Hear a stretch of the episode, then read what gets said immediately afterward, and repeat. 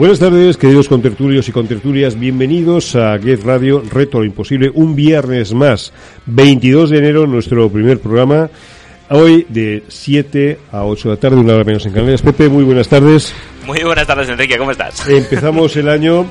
Empezamos el año y además lo empezamos, eh, bueno, lo primero que queremos transmitir desde aquí Pepe, como director de la compañía y servidor como director del programa, queremos transmitir nuestro más sentido pésame a los familiares de los fallecidos en la explosión de Madrid y bueno, sobre todo nuestro nuestro apoyo y bueno, nuestros sentimientos hacia las personas que han sufrido en la zona.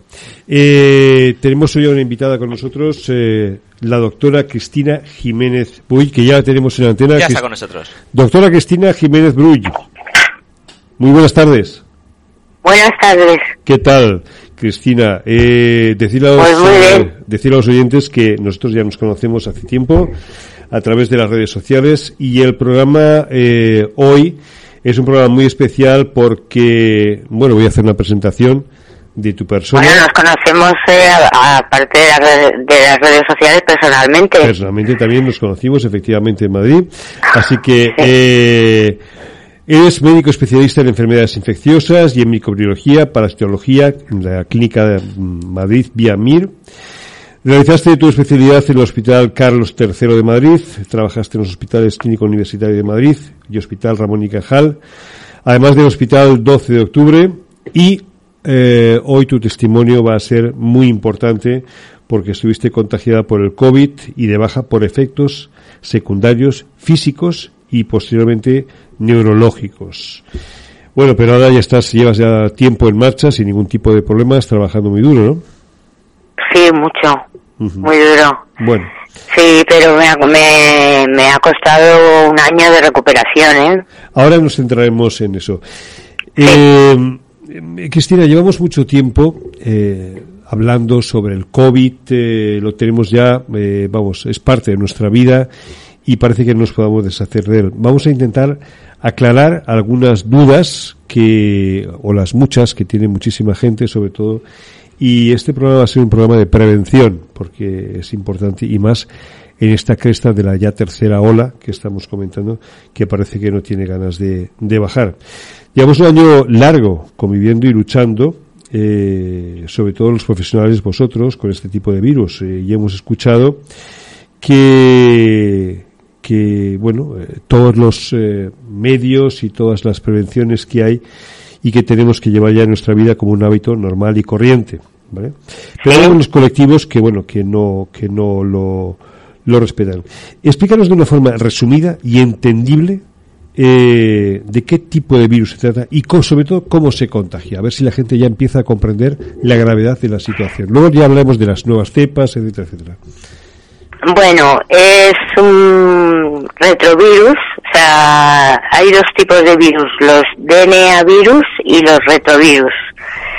Eh, el, diferenciarlos me costaría una clase de inmunología que ahora no nos da tiempo a darla y, y es una asignatura de la carrera de medicina, con lo cual eso lo obviamos. Es, un retrovirus que, que se duplica por el mRNA mensajero. Mm. Entonces, es un virus muy contagioso y que se contagia por la, la, la, pequeña salivilla que, que, echamos al hablar. Ya no te ya no te digo al hablar alto, al reír o al chillar o, al cantar. O incluso al fumar, también. Al fumar más porque se generan burbujas con, con miles de partículas de virus que se quedan en el ambiente un rato y, luego caen al suelo. eh, y entonces eh, el, el, contagio es rapidísimo, es rapidísimo. Es la, si, la, si la, ya la gripe es que se contagia igual, es muy rápido el contagio, pues el, el coronavirus es mucho más rápido. Sí. Eh, los, los, síntomas más evidentes eh, de esta cepa que estamos hablando, de la que conocemos, no de la que desconocemos, sino de la que conocemos, los síntomas más evidentes, ¿cuáles son? Y si sospecho que tengo un, el COVID, ¿qué debo de hacer? Vale, los síntomas más evidentes, hay dos tipos de, de síntomas. los respiratorios y los no respiratorios. Los respiratorios que serían eh, dolor de garganta, eh, febrícula, o sea, no, no mucha fiebre, pues con 37.1, 37.2, eh, repito, dolor de garganta, eh, malestar general y dolores musculares, vamos, los síntomas de mm, gripales o de un resfriado común. Y luego hay otros síntomas que cada vez están dando más, se está dando más importancia, que son, por ejemplo, una gastroenteritis, la tripa un poco movida, eh, mm, malestar general simplemente, eh, síntomas digestivos, dolor de, estómago, Entonces, eh, sí, perdón, Cristina. Eh, dolor de oídos. Sí. Esto es, esto es entonces como una gripe, se puede confundir. ¿Perdón? Podríamos confundirlo con una gripe. Sí, sí. Puede ocurrir como una gripe, pero tiene, mm, no sé, los médicos que la vemos tiene algo que la diferencia de la gripe. Es, algo muy sutil, muy sutil. Tú lo diferencias, mm, no sé si es eh, el tiempo que llevamos trabajando o, lo que se llama ese criterio clínico que tienes cuando ves a un paciente, sobre todo si lo conoces, mm, ves que ahí te chirría algo, ¿no? Que no es un un, un resfriado común. Eh, hay, hay, algo ahí más, hay algo ahí más. Eh, ¿Qué diferencia hay entre la prueba de antígenos y yo tengo, yo me he contagiado y resulta que a los tres días me hago la prueba y me sale negativa, a lo mejor eh, eh me sale negativa eh, o, o, me tiene que dar la prueba a los dos, dos días más, pues entonces eh, sale negativa, pero luego resulta que yo estoy, yo soy mm, paciente positivo. O sea, ¿cuál es la fiabilidad? Vamos a ver, en los cinco primeros días es el periodo de incubación en esos cinco primeros días ni, ni el test de antígenos ni la PCR dan positivo. El test de antígenos es intentar pillar a la IgG, que eh, es el test rápido que llaman, ¿no? Mm.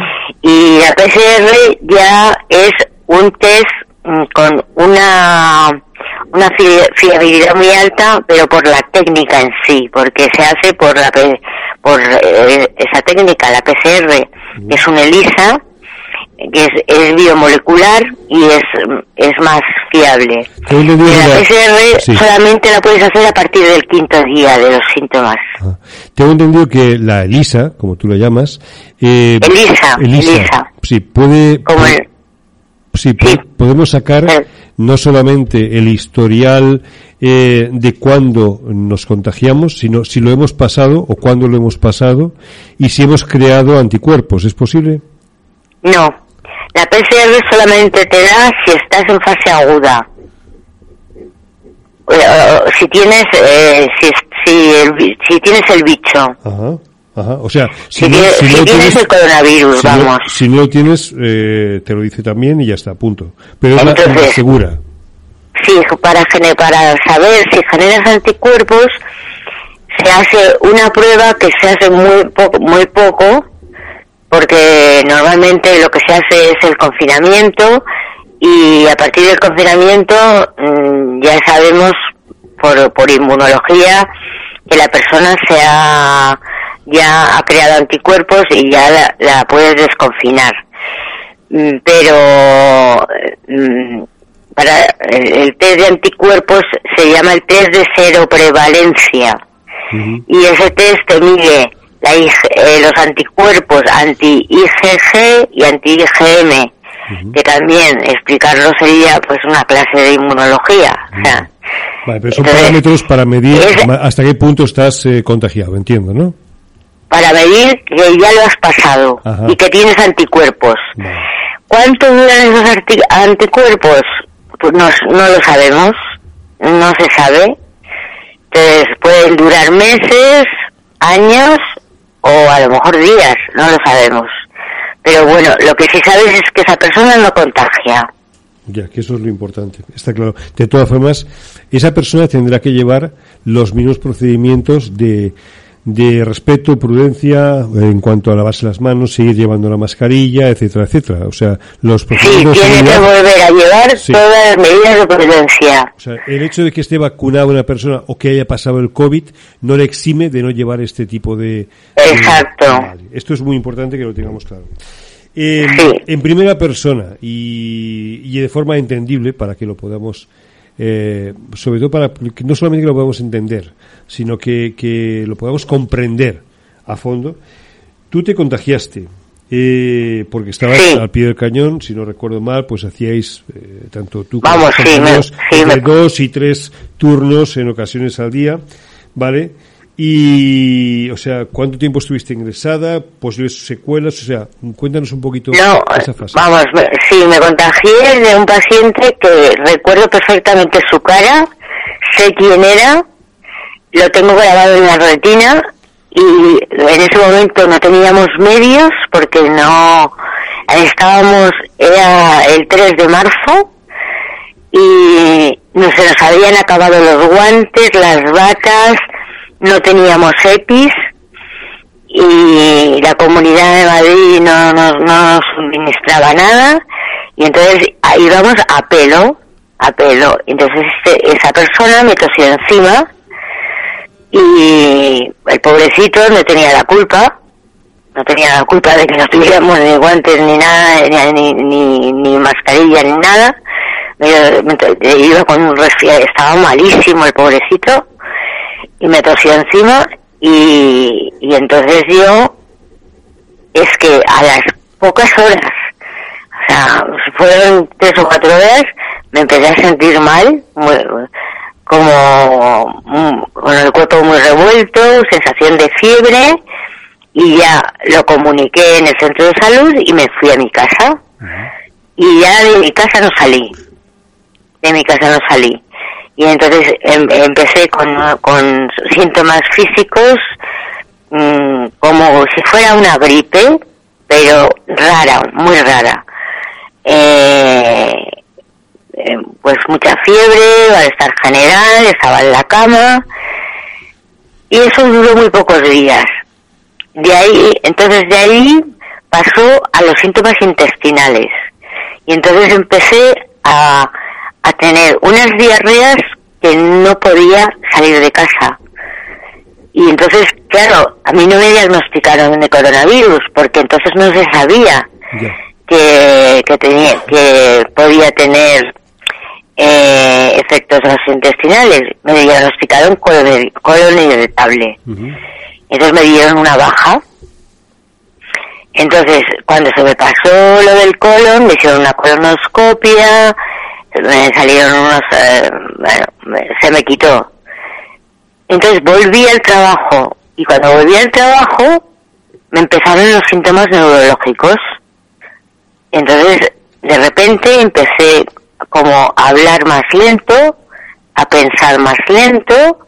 Entonces, en el centro de salud empezaron a decirme, ¿qué te pasa, Cristina? ¿Por qué, qué- por qué hablas más lento? ¿O Claro, ¿Qué es lo que te igual pasa? tú no te das cuenta, pero la Mi gente que te conocía sí. Y mi familia me decía, ¿tú te has tomado algo? ¿Tienes alguna medicina o algo? Porque estás como muy lenta. Y yo, eh, entonces, mm, eh, fui corriendo, fui a un, un amigo mío, que es mm, psiquiatra neurólogo, y, y, y me dijo, yo, yo no me lo notaba, yo no me lo notaba. Y entonces empecé a hablar con él, le dije que había pasado el coronavirus, porque me hicieron la PCR, Ujú. y, y entonces me dijo, oye, pues, pues sí, yo te no, no te noto bien, te noto rara, te noto que hablas más, más, mucho más lento que con lo que tú eres, porque él me conoce desde, fue adjunto mío en el hospital clínico, y te lo tomas más lenta, hablas más despacio, mm, te mueves más despacio, entonces me cambió hasta la escritura La se cambió la, escribir, sí. y la firma, la manera de escribir, eh, ya no, no recordaba cómo se sumaba, cómo se restaba, cómo se multiplicaba. Y entonces ya la cosa se puso muy fea. Y entonces me, en, en el... Pero en el- aquel momento, en el- en aquel momento, perdona, seguían sin achacarlo al COVID. Pensaban que era eh, cualquier otra, que esa sintomatología era motivada por cualquier otra cosa que no fuera. Claro, eh, entonces me, me llamaron en, la- en, en, mi en mi trabajo, me llevaron a la prevención de riesgos laborales y me dieron una baja. Me dieron una baja de como, como de, de, de psiquiatría, pero no sabían de qué. No sabían de qué y, y así estuve meses metida en mi casa haciendo ejercicios de, como de logopeda y haciendo aritmética, eh, sumando, restando, Y sin ningún tipo de eh, tratamiento. Sin ningún tipo de haciendo tratamiento. caligrafía, Sí. como si volvieran, como si yo hubiera tenido un ictus. Sí, pero sin ningún tipo de tratamiento, quiero decir. No, no, no sí, sabe- bueno, el tratamiento del, del psiquiatra, sí, Vale. el psiquiatra me puso un tratamiento, Vale, vale. me puso un Y tratamiento. al final, ¿cómo llegaste a la conclusión o cómo llegasteis a la conclusión de que era COVID? Para subirme el estado de, eh, subirme la dopamina, subirme como el estado de ánimo para que fue, yo fuera más rápida. Ujú, ujú, ujú.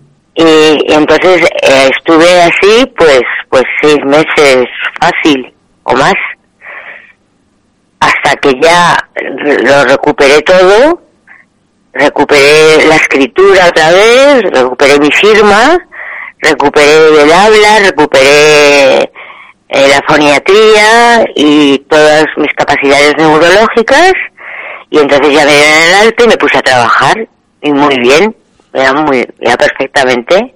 Entonces ya se empezó a hablar de los síntomas neurológicos del COVID, de los síntomas eh, gastrointestinales, de los síntomas vesicales, de, y entonces cualquier, ahora en, ahora en estos momentos, cualquier persona que veamos con síntomas extraños, le hacemos ya la PCR o, o los, el test rápido de antígenos. O sea, quiero, Ya, quiero decir todos. esto, ya prácticamente se lo hacemos a todos.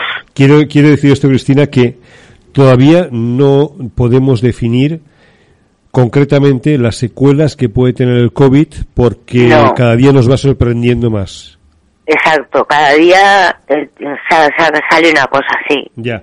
Efectivamente. Eh, entonces ahora con las nuevas cepas, entiendo que se comenta que el daño es el mismo, pero que hay un 70% más de eficacia en el, en el contagio.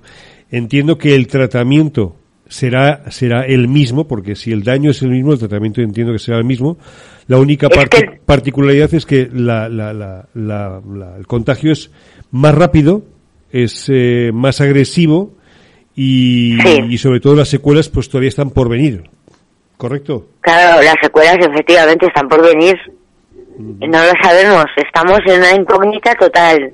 Estamos en un caos eh, de farma- mm, vamos, de secuelas, de tratamientos y de todo.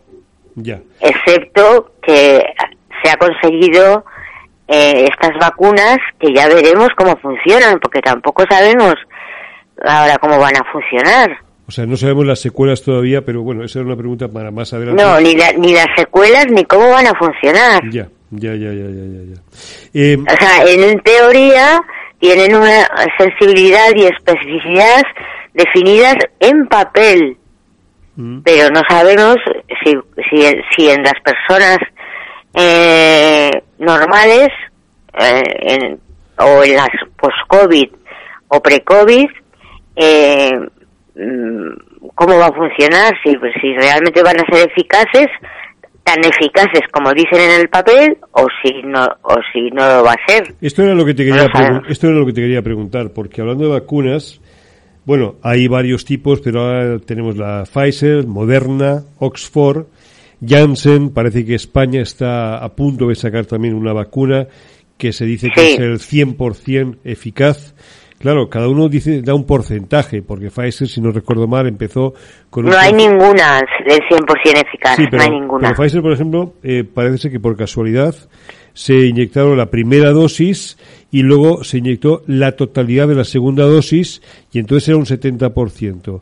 Por Un, casu- 90 y, un Sí. 97, 98% es Sí. la de Pfizer. Sí, pero esto fue porque la primera, la primera, esto fue en una segunda fase que la primera dosis era entera y la segunda era el 50% solamente. Y ahí se descubrió lo del 95 o no, 97%. no, no, no, no, no, no. Ah, pues, La Pfizer, la- y ya en la- con la segunda dosis tienes un 97-98% de, sensi- de especificidad. Y lo mismo que, que es, está a la par que, la, que Moderna. Luego, la de Oxford, que es la de, la de AstraZeneca, esa tiene un poquito menos, que es un 95 o así. La de Janssen todavía no, no se ha determinado exactamente, pero va como la de Oxford. Y ahora están haciendo una aquí en España, el CSIC, Sí. Y que está en fase 1, o sea que todavía no se ha inyectado en, en humanos. Bien, una vez vacunada una persona, eh, ¿se puede volver a contagiar? Sí. Se, sí. puede, se puede volver a contagiar. Claro, o sea, la vacuna Eh, no, no, no es el Yo, milagro. personal, yo personalmente tengo un paciente que lo estamos eh, lo estoy llevando con salud pública que que parece ser que es un, un- una recidiva y lo estamos viendo no no lo estamos estudiando todavía no sabemos si es una recidiva o no Entonces la vacuna no es para toda la vida. Eh, quiere decir que si te puedes contagiar, habría que vacunarse dentro de dos, tres años o diez años, no lo sé. ¿Es posible? sí parece ser que sí que se que que, que habría que vacunarse a los dos o tres años O que el tratamiento en un futuro a lo mejor sea como una simple gripe.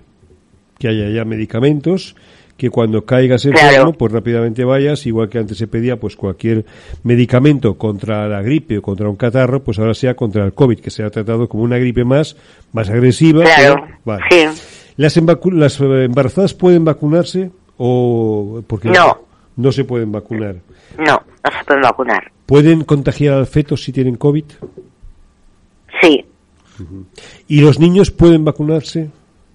no no no ¿Por qué? No los niños no se pueden vacunar ¿Por qué? Pues porque no, se ha demostrado en los ensayos clínicos, no se han realizado ensayos clínicos con niños. Ajá, vale.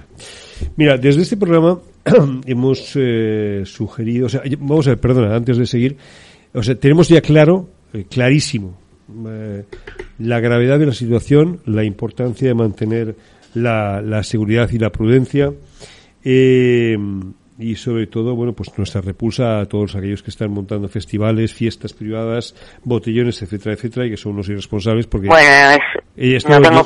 Lo llevan a su casa. Pero desde aquí hemos sugerido que estos irresponsables eh, de concentraciones, eh, en vez de multarlos, que Sí. la mayoría se va a declarar insolventes, deberían de ser castigados con trabajos sociales en geriátricos, hospitales, para que realmente vivan en primera persona el sufrimiento Sí. de los afectados por el COVID. Tú que, que lo has sufrido, ¿qué mensaje le transmitirías Sí. a esta gente, a concretamente a esta gente? Que, que Yo- piensa que, que no va con ellos esto, que esto no tiene nada que ver con ellos. Eh, a mí me parece muy leve lo de, bueno, me parece fenomenal que, que les dieran trabajos sociales y que vieran lo que hay en los hospitales. Pero a mí me parece que eso llega, llegaría a ser casi, casi delito, porque es actos que están provocando eh, eh, daño a la salud de la de, de, de la gente porque la gente está muriendo muriendo por covid Mm, Sí. y muriendo a miles o sea no, no te digo que estén muriendo eh, 50 personas al año o lo que sea es que a miles a miles y miles entonces esas personas eso debería convertirse ya en delito Tengo, tengo. Yo siento ser tan dura, siento ser tan dura, no, no, no, pero... eres, eres realista y clara, porque estás en primera fila. Y mejor que tú, que eres médico y tus compañeros, nadie lo puede Pero es que, claro, claro, pero es que no, eh, mis compañeros, mis compañeros todos estamos agotados. O sea, es que estás... mm, Mira, precisamente- De verdad, perdóname, hoy, Cristina. hoy ha sido un día para mí horrible, horrible. Y, y yo y cuando veo las noticias y veo la fiesta que ha habido en Madrid anoche, es que los hubiera dado de, de- no digo una palabrota porque eh, no puedo decirla, pero los hubiera dado por todos los lados. O sea, es que se merecen, pues eso, al menos un, un re- buen repaso de una noche en el calabozo. Enten- entendemos tu indignación. Te, te pregunto, em, precisamente por esto, es en, en- la vida en el hospital ha cambiado totalmente. Se están aplazando las operaciones, los tratamientos mm, importantes para atender a los enfermos principalmente de COVID. O sea, hay otras enfermedades en España que otros enfermos, perdón, que están siendo que están siendo por desgracia eh, aplazados, apartados, operaciones que están pendientes, etcétera. Descríbenos el día a día, por favor, un día como el de, el de hoy, por ejemplo, que has tenido en el Sí. hospital con tus compañeros, para que la gente se haga una idea de lo que el colectivo sanitario está padeciendo en estos momentos, los problemas con los que se encuentra, la falta de tiempo, la organización, los pasillos eh, llenos. eh, cuéntanos un poco, porque vosotros estáis en primera fila luchando contra el bicho y, y sois los más proclives a, a contagiaros en todo momento, una y mil veces. Claro, cada claro, efectivamente. Entonces, eh, lo que pasa es que hemos sobrepasado ya el miedo. O sea, eh, lo, lo que hemos- lo que tenemos es respeto. Entonces vamos, mm, llegamos al trabajo, nos quitamos la ropa de la calle, nos ponemos el pijama, las dos mascarillas, el gorro, los guantes y ya abres tu agenda y ves los pacientes que tienes ya y ya pues empiezas a trabajar a destajo pero por ejemplo yo hoy aparte de todos los covid que he tenido te- tenía un terminal una, una mujer con un cáncer con metástasis hasta en el carnet de identidad y he tenido que ir a su domicilio a, tren, a 10 kilómetros de donde yo estoy trabajando a verla porque esta mujer se está muriendo. Entonces, claro, eh, ya eh, terminas eh, agotada, no, lo- mm, muerta, Yo no sé si muerta y además el tiempo no se puede estirar. Ya. No sé, no sé si, si ¿qué- para vosotros los y- médicos y, es- y es- entonces el miedo que te queda sí, y la angustia que te queda es hacer tu trabajo mal. ya, ya. Porque imagínate que yo eh, me, me, me, me viene en ese momento un COVID que me tengo que poner el EPI y tengo que verlo y a lo mejor no puedo ir a ver a esa persona. ¿Cómo no voy a poder ir a ver a un terminal que, que se está muriendo y que le ha salido una úlcera y que, que está llena de metástasis la mujer? O sea, tengo que ir a verla a la hora que sea. Entonces, eso, un día, tras otro día, tras otro día, tras otro día, no, no, no, es que no se puede aguantar. Y entonces eso es lo que el gobierno no entiende. Vosotros desconectar, cuando llegáis a casa no podéis desconectar. Entiendo que es imposible desconectar. eh, Es imposible, es imposible, porque tenemos que estudiar ya. también. Sí, sí, sí, claro. Claro, es normal. ¿Qué es lo que más necesita ahora el colectivo sanitario? Eh, mm, diferencia un poco la primera ola de la actualidad, pero sin entrar en política, porque no vamos a entrar en política, porque no podemos entrar en política, pero ¿qué, qué es lo que las necesidades del colectivo ahora mismo sanitario, cuáles son con referencia a la primera ola? Pero la primera ola no teníamos ni puñetera idea. Vosotros, tú misma acabas de contar tu, tu, tu experiencia y todo lo que has pasado que afortunadamente lo has podido pasar porque hay otros médicos que no lo han superado desgraciadamente Hombre, Y- yo, estoy, yo, estoy, yo, yo estoy trabajando en la plaza de un, de un médico que se ha muerto por COVID. que se ha muerto por COVID. Pues mira, nuestro pésame a, a la familia si nos está escuchando y, a, todos, a todos los médicos, a todos los médicos y a todos los enfermeros y colectivos sanitarios que han padecido esta, esta lacra, ¿no? Pero, pero ahora que ya tenemos más experiencia, que sabemos un poco más cómo hacer frente a todo esto, ¿cuáles serían las necesidades eh, urgentes del colectivo sanitario en general? Uf, pues primero más personal. Más personal porque no, como, como ya te he dicho, no podemos estirar el tiempo, con lo cual tenemos que tirar de personal. Perdona, un no, puede, no podemos tener mm, contratos basura, contratos que a lo mejor se te acaban en un año, o eh, contratar médicos de refuerzo que a lo mejor van a estar tres meses. Enfermeras, las enfermeras van con contratos a lo mejor de, de tres semanas, de dos días, de, de esos contratos es que me, me, me parecen vergonzosos y que conste que tenemos que estamos muchísimo mejor que Europa.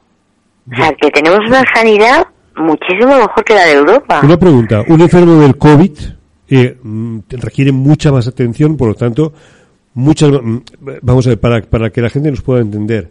Eh, un enfermo convencional, normal y corriente, está en una cama, la enfermera va a verlo cuando tiene sus necesidades o cuando, o cuando hay que ponerle o inyectarle cualquier medicamento. Un enfermo de COVID necesita eh, eh, hay que estar más pendiente de él. Entiendo que, que, de ahí la falta de personal, o sea, que no, no se puede encargar claro. la enfermera, sino más gente necesita ahí. ¿Correcto? Claro, tienes que estar pendiente de él constantemente. Vamos a ver. Eh, con referencia a las vacunaciones, la velocidad de la vacunación, eh, la pregunta es muy sencilla. ¿Es fácil vacunar? Porque es una inyección, ¿correcto? Sí, es fácil vacunar. Vale, perfecto. ¿Tú autorizarías? Pero, pero la vacuna necesita un médico siempre presente. Correcto. Mm, vale, no, no voy a, no voy a eh, eh, entrar ahí. Eh, totalmente de acuerdo contigo. Pero tú autorizarías a médicos especialistas del ejército, de Cruz Roja, de otros colectivos sanitarios, médicos he dicho, ¿eh? Médicos. Sí. Porque las enfermeras y enfermeros están capacitados también, pero médicos. A que realmente se les eh, llamara para poder hacer, eh, eh, para poder vacunar más rápidamente a mayor velocidad? Ya lo están haciendo. Ya lo están haciendo en algunas Ya lo están haciendo, los médicos militares están vacunando, la Cruz Roja también, y la Seguridad Social, los únicos que la privada, es la que creo que no, que no, sí, están vacunando, yo creo que sí. Pero desde hace muy poco tiempo. No, la privada no está vacunando, no. Ahora que lo digo, no. Bien, equivocado, eh, perdón. El COVID, el COVID está cambiando totalmente, ha cambiado totalmente la sociedad. Eh, ¿Cómo ves tú el futuro del COVID? Pues. Porque esto no se. Lo, lo veo muy mal, lo veo muy mal. Como no, como no den un volantazo y pongan las cartas sobre la mesa, no, nosotros vamos a explotar, porque es que hay más gente de baja que trabajando. ¿Te refieres a colectivo sanitario? sanitario. Cristina, muy buenas tardes. Soy, soy José, compañero de, de Enrique Boubeta. Es que has dicho... Hola, José. Hola, encantado y gracias por atendernos. Has dicho algo que, que me parece muy interesante. Has dicho, si no se pega un volantazo y se ponen cartas en la mesa, ¿qué tiene que pasar para dar ese volantazo o qué es el volantazo? Contanos desde, desde tu punto de vista como, como profesional, ¿qué tendría que pasar para poder cambiar esta dinámica que a todas vistas hacemos algo o no va, no va a haber mucha mejoría? Bueno, pues yo, pues eh, vamos a ver, va a ser un año que estamos con la pandemia. Esto no mejora, empeora. Ahora estamos con las con las cifras mayores que que, en marzo del año pasado. Bueno, que, te, que pongan más personal y para ir más rápidos, para poder vacunar más rápido y, y, una organización mm, más resolutiva. Em, ¿Tú crees que... Y que, nos, y que nos escuchen más a los médicos, si es que no nos hacen ni caso. ¿Crees que está todo muy politizado todo esto en vez de tener un comité de científicos? Claro, y claro. Es que yo creo que, que que deberíamos llevar un poco más más el mando los médicos, pero no sé, no sé. Es que no me quiero meter en política, no quiero. Sí, bueno, eh, para, para esto, Cristina, puedes hablar tranquilamente porque no estamos hablando de, de, de una persona en concreto, sino estamos hablando de una realidad. Y la realidad creo que el que no quiere ver está muy ciego. Entonces, estamos viendo que hay algo que se está haciendo muy mal. Está haciendo muy mal porque no tiene sentido que después de haber estado encerrados no sé cuántos meses, que ya las cifras, incluso en la comunidad valenciana, teníamos unas cifras bastante buenas. Bueno, bastante- vosotros estáis fatal. Ah, ahora vosotros sí, sí, sí, estáis, ahora yo creo que estáis, sois los peores. Sí, sí, ahora por eso digo que ahora estamos muy mal, pero es que llegamos a estar muy bien. Entonces, eh, nos hemos relajado mucho, eh, se abrieron muchas cosas, muchas licencias, muchas puertas, ha habido una Sí. Navidad estupenda, unas fiestas estupendas, y el problema viene ahora, que estamos recogiendo lo sembrado. Con lo cual, eh, Pero, y además ya lo sabíamos. ujú. Y lo, lo gordo es que ya lo sabíamos. Y aún así, ha ocurrido.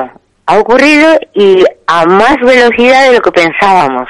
¿Tú estás de acuerdo con, Entonces- las, con las normas de confinamiento que hay ahora mismo? ¿Con eh, el estado de alarma que hay? ¿Con las eh, el toque de queda? ¿O lo harías de otra manera? Como desde el punto de vista médico. Claro, desde el punto de vista médico yo haría el toque de queda, pero claro, eso choca con la, la realidad económica del Sí, país. Correcto. Claro, porque no, si, si con- nos volvemos a confinar, la economía se derrumba. Y entonces ahí está eh, la, no sé, serían el diálogo entre la sanidad y, y, la, y la, la parte económica Sí. Aquí y queremos, hacer, queremos- ahí hacer, hacer un consenso o no sé, que hubiera ayudas a, a, por ejemplo, a los hosteleros. Eh, el tema de los hosteleros a mí me parece, o sea, una cosa horrible.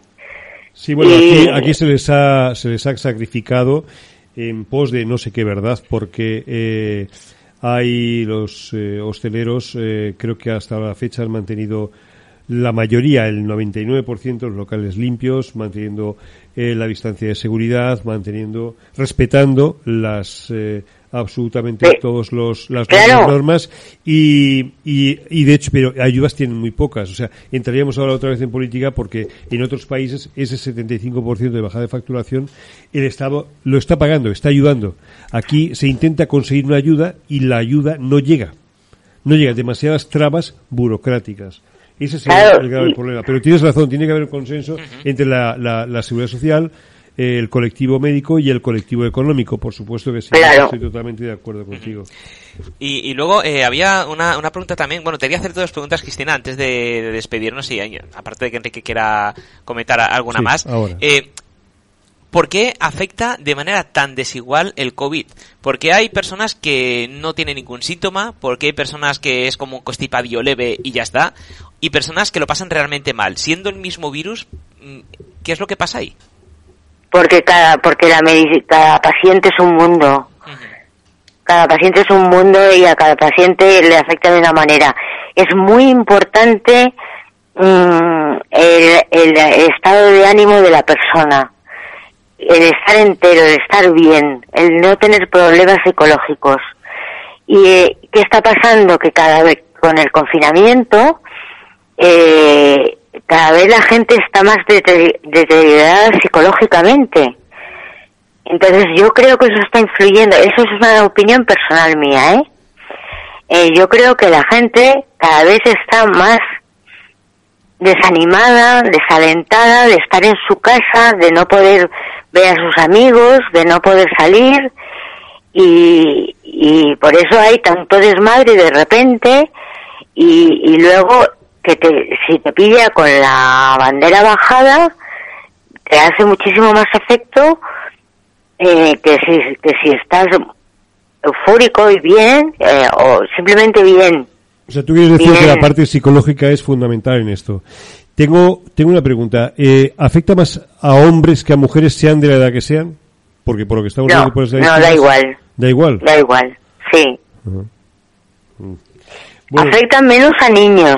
Sí, afecta mucho menos a niños. lo que, lo, que hace pensar que, que efectivamente los problemas de estrés, eh, el tema de los ERTES, de los ERES, pues todo eso eh, eh, tiene tiene que deteriorar ¿no? el estado de la persona y eso al virus es, es, es material para para infectar o sea es que yo, yo lo veo así muy claro sí o sea que la parte neurológica la parte psicológica eh, importa mucho eh, Cristina eh, tú que has superado el COVID como otros muchos médicos eh, desgraciadamente no todos. Eh, el micro es tuyo.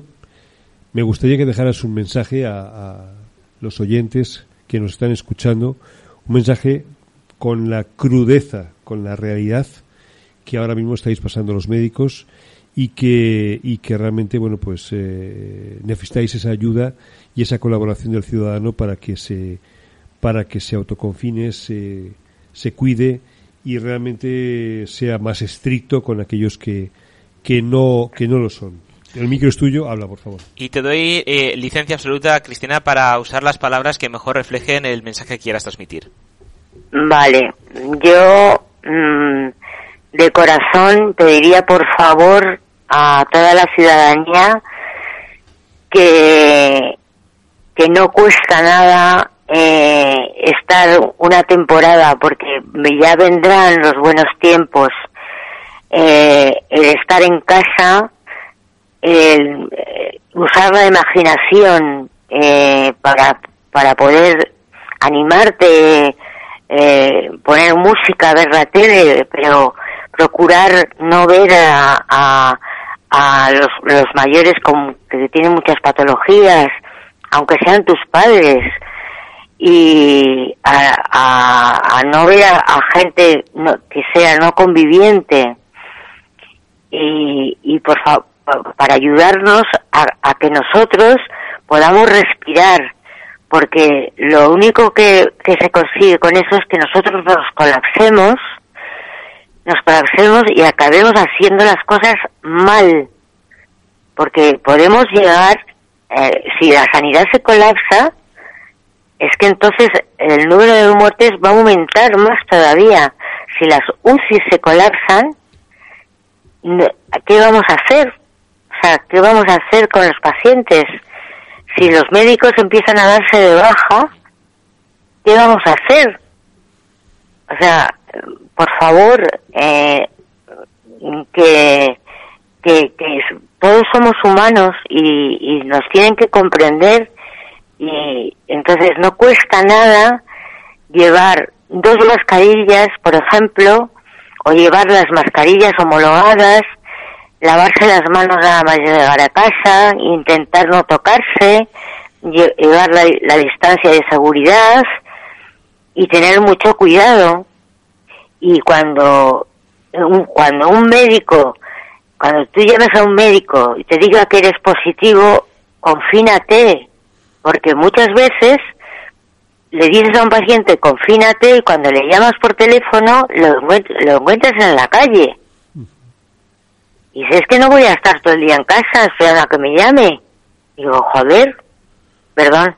No, no, no, no. te, he dado, te he dado toda la, licencia sobre todo porque el mensaje lo merece. Es más, y, y, ahora me gustaría, porque este mensaje ha sido eh, para, para la población digamos que tiene dos dedos de frente, excepto el último caso que nos has comentado. Pero para aquellas personas que se llaman negacionistas, que dicen que esto no existe, que es una treta, que esto es mentira, que por qué le tienen que coartar, que por qué tienen que ir con mascarillas y por qué le cierran las discotecas y las fiestas, eh, ¿qué mensaje le daría a estas personas? Y aquí quiero que seas eh, 100% mm, cruda, o sea, mensaje claro y, vamos, contundente. contundente. Pues que elijan la vida o la muerte. Pues más contundente que eso, imposible. ¿eh? No, no, desde luego. Eh, Cristina, pues eh, lo que la conclusión a la que llegamos es que... O sea, está clarísimo. Sí, sí.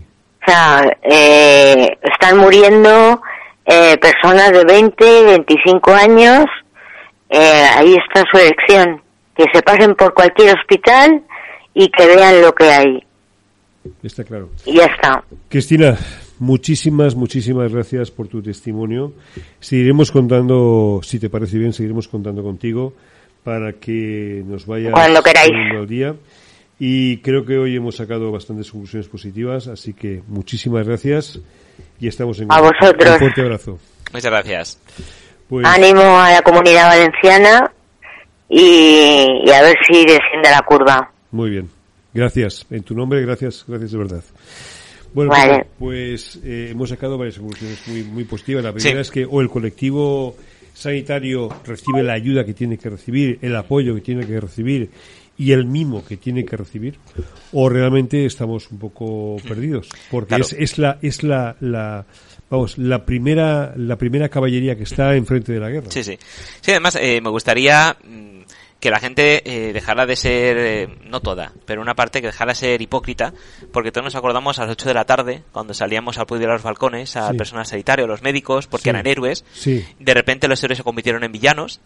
Ya no se aplaudía tanto porque ya no hacía falta, ya se ha olvidado y ya nos hemos olvidado que siguen trabajando. Parece ser que ya pasó la moda y, y, y no nos damos cuenta. Entonces, eh, quiero volver a hacer hincapié en el mensaje de que, por favor, esos negacionistas, esa gente que va fumando por la calle, que va sin mascarilla, que dice que no pasa nada, que espabilen, que espabilen porque es que a lo mejor a él no le pasa nada, pero a su padre, a su madre, a su tío, a su abuela, sí, y puede morir por culpa de él. Así de crudo, así de crudo lo digo. Fíjate que esta doctora ha tenido suerte porque ha pasado el COVID pensando que no era COVID. Sí. Pensando que no era COVID y que y todos los daños que ha tenido, las secuelas que ha tenido, Sí, sí. que las ha ido superando.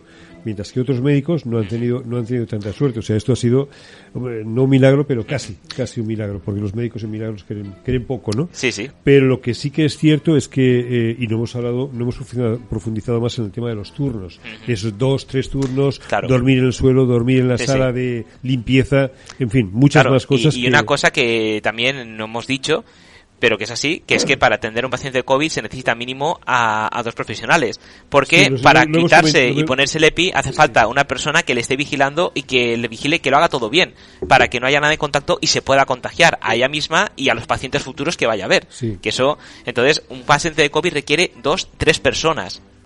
Con lo cual, echemos cuentas. Pero lo, lo curioso es que haya contratos de dos, tres semanas, Es una un vergüenza. mes. Eso es Es, increíble. es una vergüenza. Y, y encima con sueldos súper bajos. Sí, sí. Aquí yo, perdón por lo que voy a decir, No, pero no, no. yo creo que los políticos deberían de ponerse un poquito las pilas y, y bueno, y echar también un cable porque cobran 14 hermosísimas pagas, cobran 14 hermosísimas dietas y deberían de recoger y bueno, ya quitarse, renunciar a algo eh, por y a favor de el colectivo el colectivo Claro. médico. Sí, lo, lo que es una vergüenza es que al principio los médicos tuvieran que ir con bolsas de basura y ahora también Sí. porque no tenían EPIs. Sí. Es decir, Sí, que un sanitario que está luchando con un virus en primera línea, que tenga que ir con bolsas de basura porque no hay material, es vergonzoso. Pero que no nos digan que es mentira porque eh, de vez en cuando también hay negacionistas en este Sí. No, no, no, Y la eh, mayoría de los verdad, negacionistas son, son políticos que Sí, no les interesa. eh, les interesa solamente mantener su puesto de trabajo. eh, bueno, hacer ver que el partido es bueno cuando no tiene nada que ver ni con el partido, ni con la ideología, ni con nada. No, O sea, no, no, no, Aquí son intereses partidistas. Es por eso decía que antes que, que se puede hablar con libertad en este tema, eh, muchos también, pero este tema en concreto porque hay una realidad y es palpable. Es decir, están las cifras, están los datos, están los sanitarios que dicen sus testimonios y evidentemente me lo creo 100% lo que me digan ellos. Los que digan los políticos no, pero lo que dicen los sanitarios que están en el pie de caño me lo creo, vamos, con ojos cerrados. Y si a mí, y me lo han dicho mm, compañeros que están trabajando en sanidad, que han tenido que ir con bolsas de basura, que no han tenido sí, EPIs, sí. que la zona de vestuario donde se tienen que cambiar la han quitado porque han metido camas de COVID y se tienen que cambiar en el suelo o, o directamente irse a casa con, con lo que han tenido puestos. Tú recordarás, tú recordarás Vamos. que, que aquí hicimos una entrevista a un grupo de inmobiliarias Sí, cierto. que tuvieron a bien, tenían a bien al dejarle al colectivo eh, sanitario, al colectivo de las fuerzas del orden público, pisos para que no tuviesen que dormir en el coche o en caravanas que llevaban a aquellos que las tenían al hospital cercano o para que no fueran a su casa a contagiar a los suyos. Que esa, esa, ese grupo de, de inmuebles todavía existe y está funcionando y cada Claro. vez más son gente que está dejando sus pisos con este cometido. Luego, cuando ellos se van, entran en empresa de desinfección, desinfectan y a la siguiente tanda, pues ya. Sí, sí, no, yo creo que vamos a tener que, bueno, vamos, no, será un placer tener que hablar con Cristina otra vez porque es que hay muchos temas que tenemos que tocar porque también es la ayuda psicológica para ellos. Sí. Porque una persona puede tener miedo de que puede contagiar a alguien y está preocupado por su padre, por su madre, porque le han dicho, oye, que el contacto fulanito es positivo, hazte el, el test. Pero es que ellos están todos los días con COVID. O sea, saben 100% que han estado en contacto con el virus tienen que ir a casa. Hay mucha gente que yo conozco que es sanitaria que lleva meses sin abrazar a su hijo, a su hija o estar con su mujer o su marido. Llegan a casa, cuando llegan, les avisan para que cada uno se cierre una habitación, suben rápido a su habitación, se aíslan y hasta el día siguiente que se va a trabajar no salen. Por el miedo a entrar el virus en casa. Entonces, todo eso hay que tenerlo en cuenta porque esa persona luego al día siguiente tiene que estar 100% y trabajar y luchar con el virus y salvar a pacientes. Y un mensaje para la justicia. Sí, sí. Un mensaje para la justicia y es de verdad, o sea, eh, y lo digo en serio porque creo que seguro que tendría resultados. A todos los impresentables que montan sus festivales y demás, o sea, la multa, algunos son ricos, tienen a papá que lo va a pagar, no hay ningún problema, pues oye, dentro de dos semanas quedamos otra vez, nos montamos otra fiesta, ya está mi padre paga la multa, no pasa nada. No, no, no, no, no, no, no multa en dinero, multa en hechos, en horas de trabajo, en servicios sociales, y que vayan y que por sí no comprueben el daño que este, que este virus está haciendo a, la población y la responsabilidad que tienen con ellos mismos y sobre todo con sus familiares. Sí. Yo, eh, desde aquí quería también, en, tu nombre y en el mío, sí, claro. Eh, hace esta semana eh, ingresaron a, a, la madre de, de, una familia que nos sigue, de la familia Orch, y nada, fue cuestión de horas el que falleciera eh, la madre de, esta familia y bueno, eh, desde aquí mi más sincero pésame, nuestro más sincero pésame porque es algo que no lo esperaban. Estaba la mujer en perfectas condiciones, empezó a contarse mal, la ingresaron y eh, al día siguiente ya falleció. O sea que triste y es así. Es que además ellos han tenido la oportunidad de poder despedirse de su madre, pero hay otra gente que no ha podido tampoco. Es que esto es lo que me molesta de los negacionistas, de, de los irresponsables y de los políticos que se están mirando en estos momentos el ombligo. absolutamente nada claro, Pero fíjate, eh, hablando de, lo de las multas, y, ya con esto terminamos, eh, la imbecilidad humana, ¿cómo puede llegar a ser que me ha llegado a oídos que estas navidades se han organizado fiestas y en la entrada de la, de la, de la fiesta en cuestión había uh, un plus de 40-50 euros por si multaban con ese dinero extra que se pagaba a pagar la multa. Hasta ese punto ha llegado. Y otro punto, que para hacer fiestas de Nochevieja se reunían la chiquillería, se iban a Arimet, se iban a cualquier otro sitio, se hacían el, el, test, y si daban negativos iban a la fiesta, sin ser conscientes de lo que hemos hablado, que a lo mejor es negativo hoy, pero a lo mejor mañana o pasado es positivo porque el virus aún no ha incubado. Exacto. Entonces, eh, para ver hasta qué punto eh, llegan a ser imbéciles. Es que esto, esto es importante tenerlo, tenerlo claro. O sea, me hago hoy la prueba porque sospecho que tengo COVID. Me da negativo.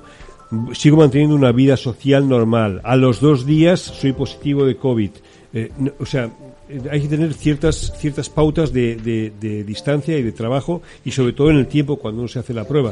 Pero independientemente de eso, eh, insisto, la justicia tiene que ser mucho más dura y encontrar otros caminos para que esta gente no tenga ganas de repetir. Se lo estamos poniendo muy, pero que muy, muy, muy, muy fácil.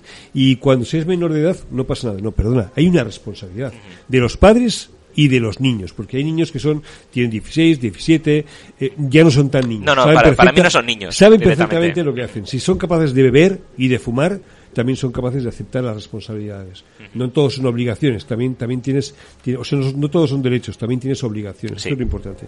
Pues sí. Pepe, pues oye, eh, una entrevista dura, pero magnífica. Sí. Gracias. Y bueno, pues nada, hasta el próximo, hasta la próxima entrevista que hagamos y bueno, vamos a cuidarnos todos desde aquí a todos ustedes. Muchísimas gracias por haber estado aquí con nosotros en Recto lo Imposible, que es radio.es y les deseamos un buen fin de semana y por favor, cuídense, no tengan tengan paciencia, tengan prudencia, de verdad, esto está poniendo muy grave y solamente depende de nosotros y únicamente de nosotros para salir adelante. Gracias, buenas tardes.